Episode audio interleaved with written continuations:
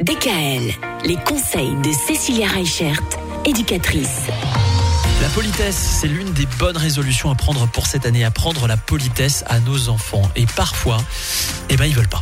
Qu'est-ce qu'on fait dans ces cas-là, Cécilia? Déjà, ce qui va être important, c'est de s'adresser aussi poliment à son enfant. Oui. Parce que souvent, l'objet du refus n'est pas celui qu'on pense.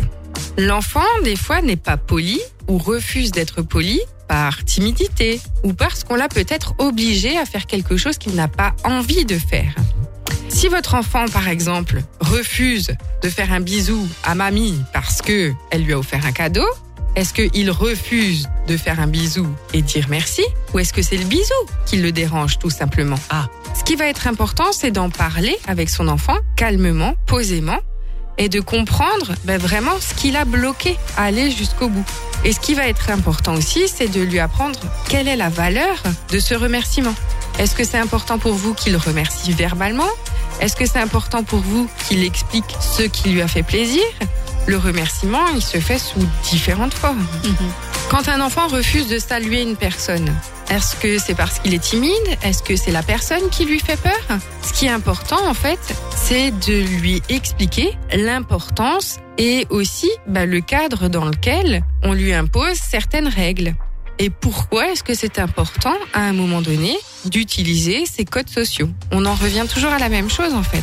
C'est les habilités sociales qui peuvent être complexes pour les enfants, pour les petits ou pour les grands.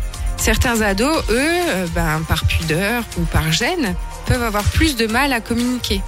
Donc du coup, ça va être plus difficile pour eux, par exemple, d'aller, euh, je sais pas, n'importe quoi, chercher le pain à la boulangerie, d'envoyer une lettre à la poste, parce que justement, il y a cette confrontation qui se fait avec un inconnu, et souvent ils ont peur de mal faire, et donc du coup, plutôt que de mal faire ou de se tromper, ils vont carrément refuser de le faire. Mais comment les aide à aller au bout? Mais c'est important de les accompagner.